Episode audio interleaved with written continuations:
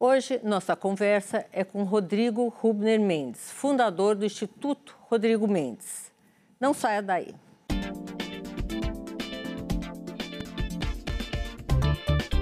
Ele criou um instituto que tornou-se referência em educação inclusiva no Brasil e no mundo. O objetivo é possibilitar que toda pessoa com deficiência tenha ensino de qualidade. Vamos falar agora com Rodrigo Rubner Mendes, fundador do Instituto Rodrigo Mendes. Bem-vindo, Rodrigo, mais uma vez ao Show Business. Espero poder conversar sobre todos os assuntos aqui com você e tê-lo outras vezes sempre. Eu quero aqui mostrar o livro que eu acabei de ganhar, tá? Educação Inclusiva na Prática. Bem oportuno. Rodrigo, vou conversar, vou começar com uma pergunta meio óbvia, né? Em que o Instituto ajuda na inclusão da pessoa com deficiência? A gente trabalha para que nenhuma criança ou adolescente fique de fora da escola por causa de uma deficiência. Né? Como é que a gente faz isso? Então, o Instituto completou 28 anos, a gente investe atualmente em três pilares. Primeiro, identificando o que existe de mais avançado, é, mais eficiente ao redor do mundo, né, no sentido de receber uma criança com deficiência é, e oferecer para essa pessoa oportunidades de se desenvolver, de, é, de conquistar autonomia. A gente faz isso por meio de uma série de ações de pesquisa, produção de conhecimento, e a gente alimenta uma plataforma na internet, quem quiser conhecer, chama-se diversa.org.br, é um grande acervo com centenas de exemplos, práticas de como é, mudar a realidade da sala de aula. Então, professor que está é, enfrentando alguma insegurança, acaba de receber uma criança com alguma especificidade, vai encontrar lá né, esse, essa biblioteca de possibilidades. A gente tem documentários. É diversa.com.br. .org. Diversa.org. .org. É. E, e, e, como é que foi montada essa plataforma? O que, que ela ajuda? Ótimo. Faz, a gente lançou ela em Brasília, junto com o Ministério da Educação, há 11 anos. E a gente oferece basicamente é, estudos de caso, de escolas que se destacam ao redor do mundo. A gente fez documentário nos Estados Unidos, na Dinamarca, na França, na Argentina, né, de escolas de todas as regiões do Brasil, de todas as modalidades de ensino. Né? Então, é, o professor vai ver como, como é, tem sido feito nos casos que são reconhecidos como exemplares. Além disso, a gente tem artigos, a gente tem materiais pedagógicos alternativos para os professores usarem na, na sala de aula. É, então, já, já, é um bom passo. A ideia não é oferecer receita pronta, isso não existe, uma ilusão em educação, mas sim uma fonte para que esses professores ampliem a, a, variedade de cores da sua paleta na sala de aula e possam se sentir seguros é, para serem protagonistas é, na, na, sua atividade.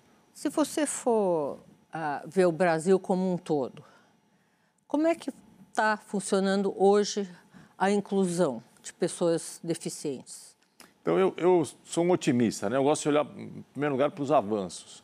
Então, se a gente for olhar para a educação, Sônia, há 20, 30 anos, a gente tinha uma pequena quantidade de crianças com deficiência na escola comum.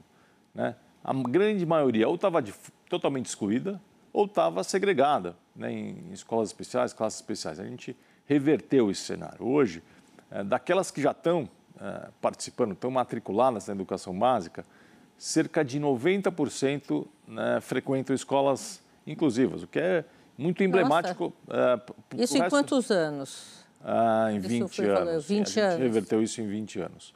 O, a questão tem 28, né? É, verdade. A gente acompanhou esse processo todo. É, a questão é que tem muita gente de fora ainda. Muita criança, muito adolescente com deficiência que Está fora do radar, está fora do sistema. Uma série de, de fatores. Em primeiro lugar, acho que é, a própria família tem insegurança, né? não, não, não tem conhecimento dos direitos do filho, fica muitas vezes constrangida em levar a criança para a escola, achando que está pedindo algum favor. Então, é, a gente ainda tem que trabalhar muito na conscientização de que isso é um direito. Né? Qualquer família, seja qual for a origem, ela, ela, deve, ela deve garantir que seu filho vá para a escola e, seja, e exigir que ele seja bem atendido. tem também todas as, as barreiras que estão ao redor do próprio sistema de ensino. Ainda existem escolas que acham que não é papel delas receber toda a criança. Então, a gente tem que. Ele é papel de quem, então? Pois é, papel da família. Né? A gente recentemente voltou a uma discussão sobre homeschooling, é, que é muito negativa para a educação, no sentido né, do, do, que a gente entende como uma educação de qualidade. Mas, mas acho que a gente vem trabalhando bem, né? isso mudou muito. Então, demos bons passos. Além disso, né, tem um outro fator positivo. Quando a gente conversa com os professores, a grande maioria hoje já percebe que o melhor lugar para essa criança estar tá, é, é em convívio, é estar tá na escola comum. Houve uma mudança de mindset. Né? É, estamos, Rodrigo, em tempos de eleição, né? Vocês pretendem fazer alguma coisa sobre isso? Sim, de... sim. A gente tem, o primeiro pilar que eu estava explicando é de produção de conhecimento, o segundo pilar é de formação de educadores. A gente faz isso no Brasil inteiro, são mais de 100 mil professores que participam da nossa plataforma é, de cursos. E o terceiro pilar é de advocacy, aí eu entro na, na tua questão. A gente está participando de várias redes é, que têm o papel de colaborar com as campanhas né, de todos os candidatos. A gente trabalha sempre de forma suprapartidária, mas a gente quer subsidiar é, esses nossos futuros representantes com é, referências informações, técnicas, planos, informações, recomendações sobre o que a gente percebe. Vocês querem necessário. fazer isso ou já estão fazendo isso? Já estamos fazendo. Né? O primeiro exemplo é o programa Educação Já, criado pelo Todos para Educação, um grande parceiro nosso, né, que lançou uh, essa, essa iniciativa chamada Educação Já, é, que basicamente né, é, um, é, é, um documento, é um documento que traz recomendações para para as várias vertentes da, da, da política pública Vocês na estão entregando isso pessoalmente para os candidatos? Como é que está sendo então, isso? Então, a gente foi convocado a criar um caderno específico para a educação inclusiva, para a educação é, pensando a diversidade humana. E a gente, sim, a, a gente está conversando, olhando para os vários estados do Brasil e, e, abordando os candidatos que aí estão eh, se destacando nas pesquisas.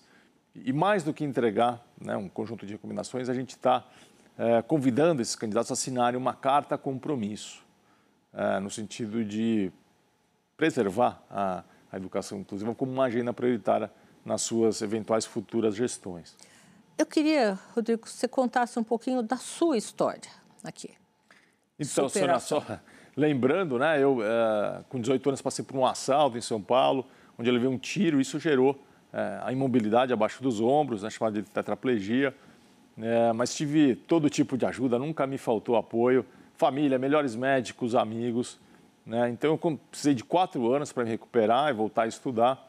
Mas pelo fato de eu ter tido acesso a uma boa educação ao longo de toda a minha é, infância e adolescência, né, eu consegui seguir em frente. Me formei, enfim, é, é, entrei no mercado de trabalho e, e, sigo a minha carreira aí com, com agora focado na educação.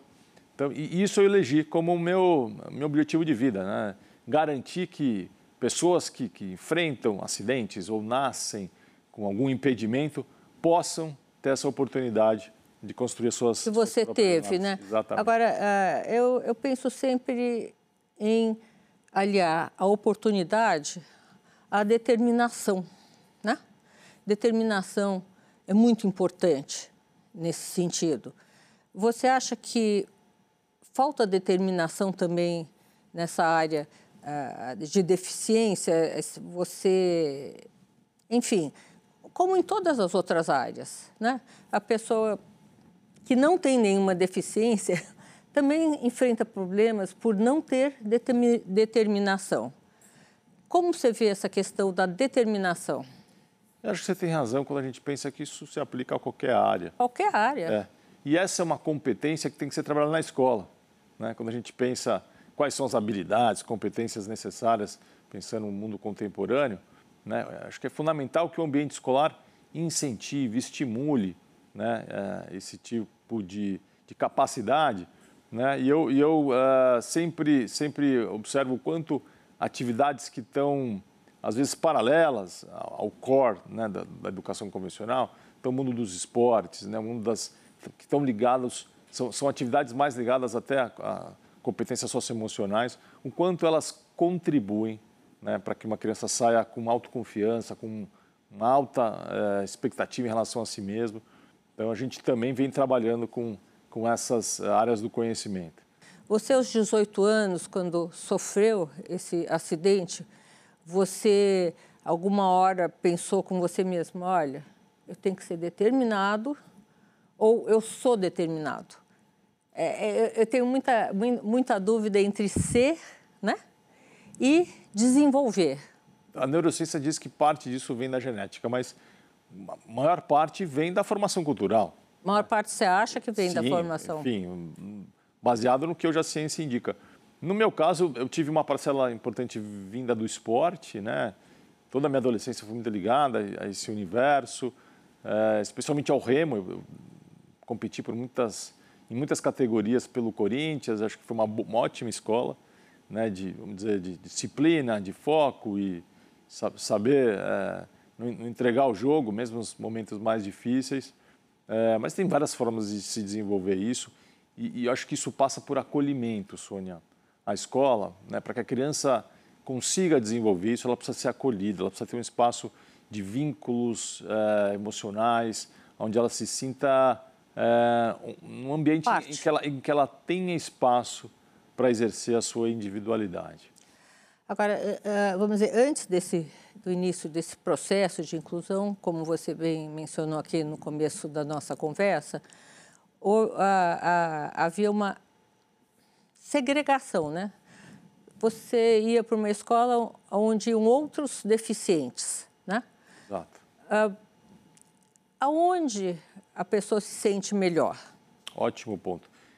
Existe um falso dilema que eu acho que vale sempre ser retomado para ser esclarecido. Né? Quer dizer, eh, as pessoas se perguntam, vale a pena a gente proteger uma criança com deficiência num, num ambiente com especialistas, né, mais preparados, que é como se imagina uma, uma escola especial, ou vale a pena a gente colocá-la em contato, em convívio, expô-la ao desafio de viver em sociedade, né, com todos vamos dizer, eh, as questões, as, que as questões relacionadas né, a, a nossa, a nossa vida em sociedade.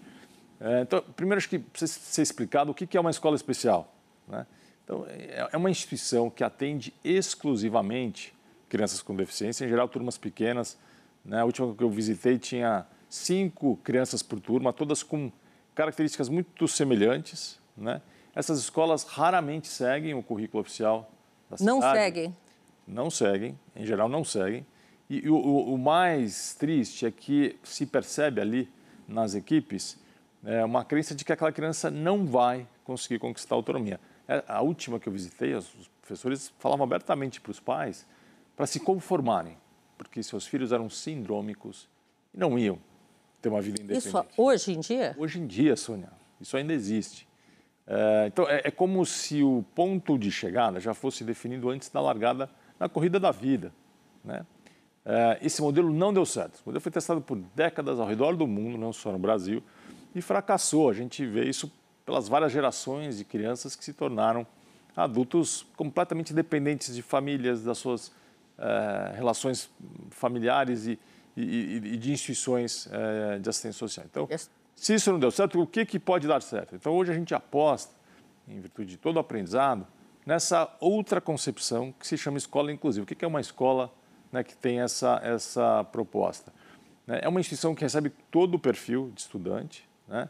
e, e ela gera muita insegurança, porque se pensa que basta matricular a criança e que né, é, pode se esperar que as coisas corram bem. É evidente que isso não vai dar certo.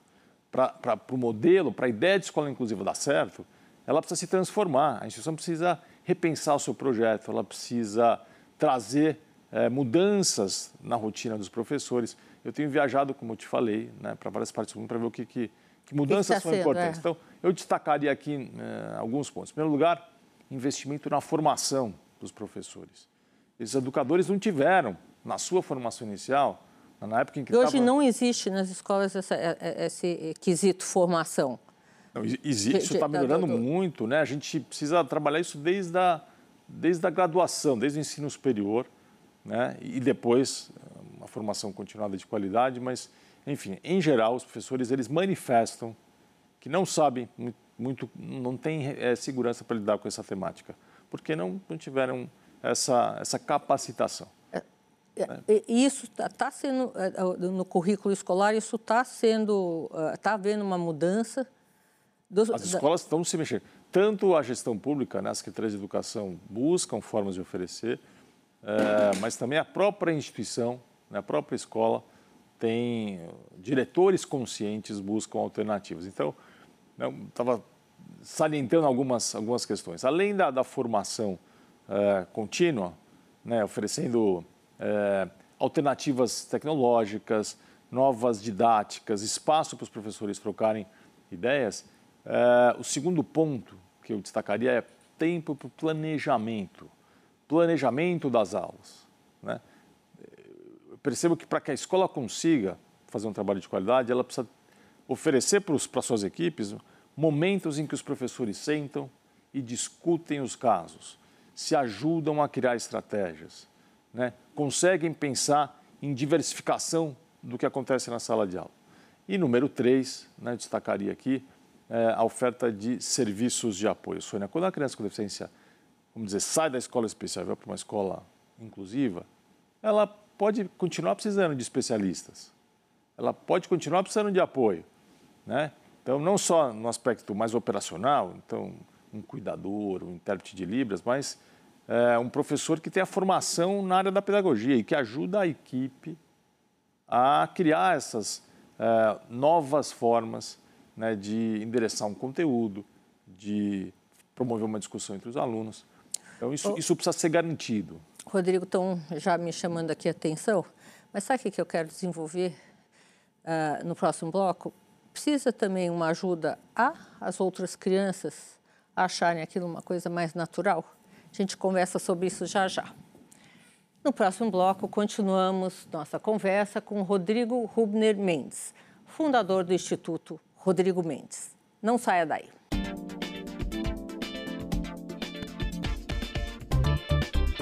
Voltamos com o nosso entrevistado, Rodrigo Rubner Mendes, fundador do Instituto Rodrigo Mendes. Rodrigo, estava terminando ali o, o, último bloco, você falando sobre capacitação nas escolas de atender pessoas com deficiência. E eu fiquei pensando aqui, será que nessa capacitação também uh, pode ser incluída uma, sei lá, uma questão de educar também as outras crianças, abrir os braços para quem não, não, enfim, não teve tanta sorte quanto eles. A consolidação dessa, dessa escola inclusiva que a gente busca, Sônia, ela implica uma transformação em todos os atores que estão ali nessa, nessa nesse ambiente. Então a gente está falando mais dos professores, né, que é quem está na ponta, mas precisamos olhar para os gestores, para os diretores das escolas, Precisamos olhar para os colaboradores, né, os outros funcionários da instituição e para todas as crianças. Você tem razão. É, é, esse é um tema que precisa ser uma agenda, precisa ser um conteúdo. É, isso, isso é enriquecedor, permitir que as crianças discutam a importância da tolerância, a importância de se colocar no lugar do outro. Exatamente. É, e isso é uma oportunidade. Né? Eu diria que quando a gente leva a heterogeneidade humana para a sala de aula, a gente está melhorando os seres humanos as que possibilidades, vão... exatamente, que tipo de, eh, de futuro cidadão a gente está formando. Eu gosto de lembrar que, que essa, essa proposta né, da gente mudar o perfil, né, transformar um ambiente mais eh, próximo do que, é, do que a sociedade, traz dois resultados extraordinários né, para a educação. Em primeiro lugar, a gente dá chance para quem estava de fora do jogo, né? Exatamente. É, que estava ou no banco de reservas ou escondida no vestiário. Né? É papel nosso como, é, como civilização, eu acho, fazer isso. Mas, mas, em segundo lugar, é melhorar a qualidade do ensino. E por que isso? Né? É, tem, um, tem um mentor meu chamado Fernando Remes, é um professor de Harvard, que olha o que, que faz sentido hoje para a educação no mundo. E ele é, defende que é, quando a criança, desde a primeira infância, está em contato com essa diferença humana, ela é muito estimulada a desenvolver essas habilidades que a gente estava citando, né? Você saber mediar conflito, estabelecer cooperação, você ter a, a capacidade de entender quem pensa diferente e buscar é, sinergias. Isso é fundamental para o mundo do trabalho, para o mundo das organizações. Né? Hoje Concordo em dia, com hoje você. em dia isso é tão importante, Sônia, quanto saber calcular, estimar, parametrizar. Né? É, e, e, é esse tipo de escola que a gente entende que é necessário, né? que olha de uma forma ampla, de uma forma alargada, que tipo de competências é necessária hoje para o mundo. Hoje eu tenho entrevistado muito executivo, dirigentes de empresas grandes, e eu sempre pergunto, na contratação hoje, o que, que mudou nos últimos 10 anos? E o que eu observo é o seguinte, a parte técnica ah, perdeu um pouco a sua importância e a parte cognitiva aumenta a cada dia, que é como se lidar com o outro, como uh, fazer uh, a capacidade de liderança por ser líder e não pelo braço forte, né? É, me dá esperança a gente está indo nesse caminho. Você concorda com isso? Concordo, né? Tem alguns autores falando dos soft skills, né? Que é. hoje são mais talvez os hard skills para você ingressar e os soft skills para você crescer, né? É, mas acho que é, é, a, é a complementariedade entre essas várias habilidades que, que é tão necessária. E, e, é por meio da escola, inclusive, que a gente entende que isso vai ser acelerado. Agora, vamos dizer, a quem está nos assistindo, né? Como contribuir? Como seria uma forma de contribuir com o Instituto Rodrigo Mendes? Então, a gente é, tem uma série de parceiros que viabilizam o nosso trabalho. Né? Então, é, as empresas privadas é, podem fazer aportes nos programas, podem participar é, de projetos que a gente desenvolve com as próprias empresas que têm seus institutos e a gente tem né, é, apostado, né, a gente tem se dedicado a consolidar um fundo endowment, que na última entrevista você... Foi, a gente conversou sobre é, isso, estavam pretendendo criar isso. É, estamos e... indo muito bem, né? Vocês criaram, né? Aliás, vocês tiveram uma contribuição importante, conta pra gente. É, foi uma ótima, né, vamos dizer, novidade aí na nossa história. A gente foi selecionado pela Mackenzie Scott, que é uma filantropa muito importante nos Estados Unidos, né, ex-esposa do, do Jeff Bezos, dono da, da Amazon, e ela decidiu investir no Brasil e, e fez um trabalho amplo de, de pesquisa. De, de, pesquisa e depois de due diligence mesmo, de, de, de algumas organizações. Due diligence e seleção, né? E seleção. Então, ela escolheu 15 organizações do Brasil para receberem é, essas, essas doações e a gente está nesse grupo. Então, para nós é uma chancela né, muito, é um, muito é um... forte, não só para a gente crescer no Brasil, mas para trazer outros é, doadores é, de outras partes uhum. do mundo. É. Existe também o outro lado da filantropia, né? Existe muita ONG não credenciada, é, sem credibilidade, enfim. Como é que a pessoa que quer contribuir faz essa essa seleção, essa, esse pensar, da mesma coisa que a McKinsey fez? Eu acho que existem organizações é, que abrem espaço, por exemplo, para trabalho voluntário, onde essas pessoas podem oferecer a sua expertise, a sua competência. Mas, mas acho que também tem um outro lado, né, que no Brasil a gente ainda precisa dar novos passos, amadurecer a nossa própria percepção, que é a nossa capacidade de doar. Né? Doar recursos para quem está na ponta, para quem é, dedica a vida né, a melhorar as questões sociais. Né? O brasileiro ainda doa pouco, né? não se sente como parte dessas questões coletivas. Então, incentivaria as Isso pessoas... Isso é uma coisa brasileira ou é uma coisa mundial, essa dificuldade? É uma... Eu acho que ela é de certas regiões do mundo, né? os anglo-saxões... Menos desenvolvidas? Acho que sim, acho que sim. Os Estados Unidos é sempre uma referência, né? Existe uma outra consciência. Nos Estados Unidos existe a contrapartida que você desconta do imposto de renda, né? É uma... Também, mas, mas eu acho que tem um outro lado de uma consciência mais do coletivo. Né? A pessoa se vê é, participando de uma responsabilidade de melhorar o ambiente, melhorar a sociedade. Né? Europeus também têm muito fortemente, tem. especialmente né, os países que se destacam pelos ótimos índices de desenvolvimento humano. É, então, acho que a gente, tem muito espaço para isso. Né? E, e, não precisa ser... A pessoa não precisa estar na elite, não precisa ser uma, né, fazer parte do, vamos dizer, das pessoas mais ricas do Brasil para exercerem esse papel. Qualquer pessoa pode, em alguma fazer medida, sua, sua contribuição. É, é, isso que as pessoas acho que não têm consciência. Isso me fez lembrar um episódio, Rodrigo. Tinha 20 e poucos anos, eu fui para os Estados Unidos, visitei um município muito pequenininho, abri o jornal lá e me deparei com uma questão. Estavam fazendo um plebiscito na cidade se haveria ou não possibilidade de aumentar o imposto para construir um estádio de futebol, né? Que esse, essa, essa contribuição duraria, sei lá, oito, nove meses e todo mundo ia votar nisso. Já era um, é era já era um sistema participativo, né? um, um voto distrital. Né? Aqui nós não temos nem o voto distrital ainda. Você acha que. É, é, é, eu fico pensando, o ser humano lá é muito diferente do daqui? Não. Agora, existiu uma formação né, da, da, da cultura da doação. Essa cultura, como é que você vê esse processo no Brasil? Eu, eu acho que existem é, uma série de segmentos que, estão pensando em como fomentar essa cultura. Né? É, eu acho que a pandemia né, mostrou o quanto a gente ainda pode é, crescer, não só na questão da consciência, mas nos volumes que são doados. Né? A gente precisa trabalhar para isso agora não ser deixado de lado né? e não ter se restringido a um momento onde havia uma preocupação, uma sensibilidade maior parte das pessoas. Então, acho que sim, é um processo de mudança de cultura, né, onde todo cidadão precisa se ver participando.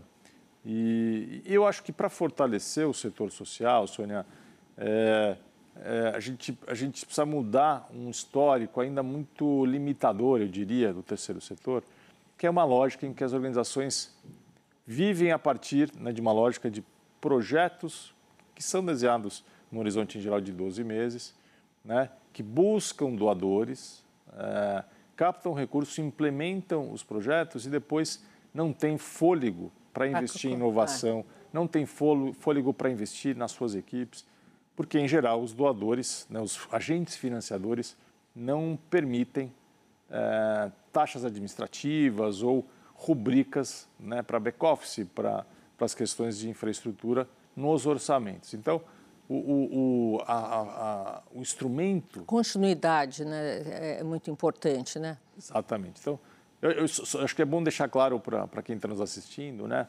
Os endowments, eles, eles colaboram para essa mudança, né? O que, que é o fundo endowment, para quem não conhece? É um, enfim, uma, é uma ferramenta é um né? fundo perpétuo, né? É uma, é uma ferramenta voltada, à, vamos dizer, à sustentabilidade financeira é, das organizações sem fins lucrativos. Traduzindo em miúdos, é um, é um recurso que ele é investido no mercado, né? E, e, parte do rendimento, ou seja, o rendimento real tirando a inflação, é destinado à manutenção das atividades ou ampliação é, dos impactos que a organização... Por isso que chama perpétuo, né? Exato. É uma dizer... doação que ali fica... Como é, como é que é o fundo endowment de vocês? Então, a gente, a gente tem uma regra muito rigorosa, né? a gente não pode... É, considerar é, recursos além, além do rendimento real, a gente não pode comprometer o principal. Ah.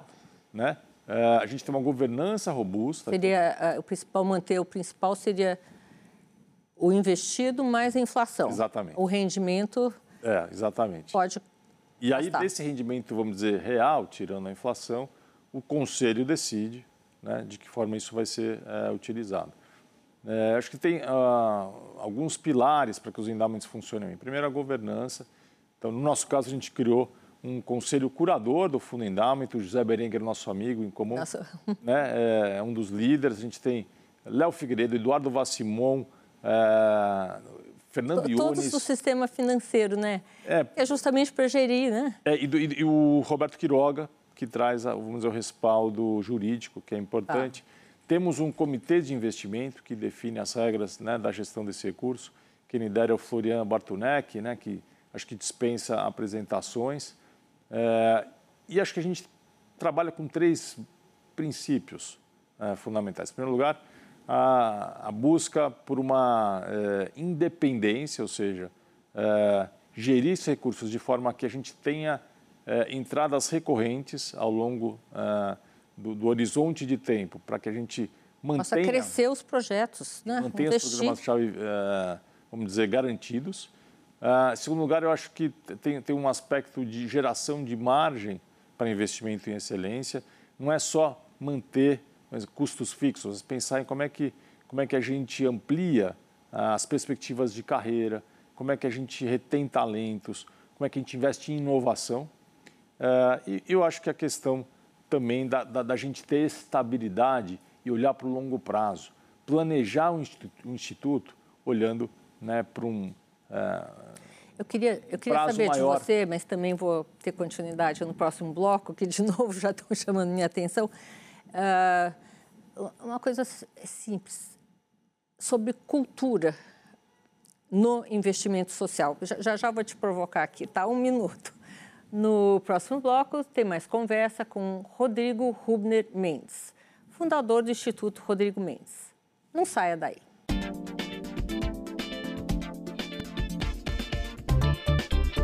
Voltamos com Rodrigo Rubner Mendes, fundador do Instituto Rodrigo Mendes. Rodrigo, estava aqui conversando aqui no intervalo com você e levantei uma questão né, entre nós estávamos comparando países desenvolvidos e países em desenvolvimento na questão de doações. Eu vejo nos Estados Unidos uma, um aplauso geral a quem doa, né? No Brasil é assim, olha, eu vou doar, mas eu não quero que ninguém saiba. Uma coisa, uma vergonha existem algumas pessoas tentando mudar isso, existe um grupo de pessoas alardeando que isso deve ser reconhecido, reconhecido publicamente. O que, que você acha? A gente, no nosso caso, estimula as pessoas a divulgarem. Tá. Né? E a maioria delas é, acha, inclusive, importante. Né? A maioria sentido... acha importante? Acha, no sentido... Já mudou isso hoje, não é mais... No nosso caso, sim.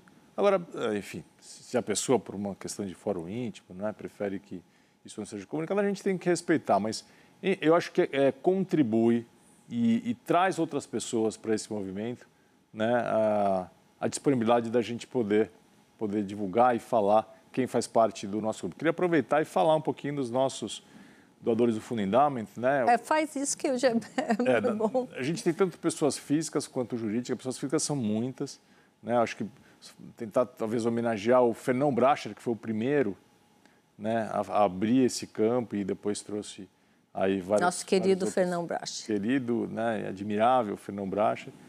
É, mas a gente, gente era um banqueiro que já não está mais entre nós, muito consciente e eficiente, né? É, alguém que faz, faz falta, né?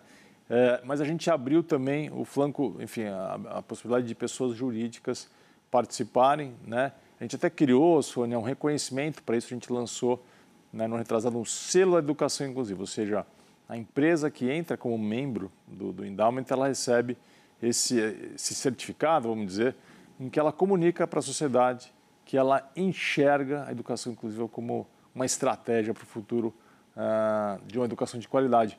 Então, tem uma listinha aqui, se me permitir. É, a gente tem a B3 Social, a Balduco, a Faber-Castell, a Haddad Foundation, o Itaú Social, o Banco Itaú, né, o JP Morgan, Matos Filho, o Instituto Península e a XP, XP que agora é a gestora é, do nosso fundo. Do, do fundo. É, com a, na figura do, do, do Benchimol e do, do Berenguer, é, amigos e é, pessoas que estão apostando nessa ferramenta. Olha, eu estou indo por essa linha. Eu acho que quem doa merece reconhecimento e aplausos. Rodrigo, Uh, o que, que mudou em termos de educação nos últimos. Vocês existem há 28 anos.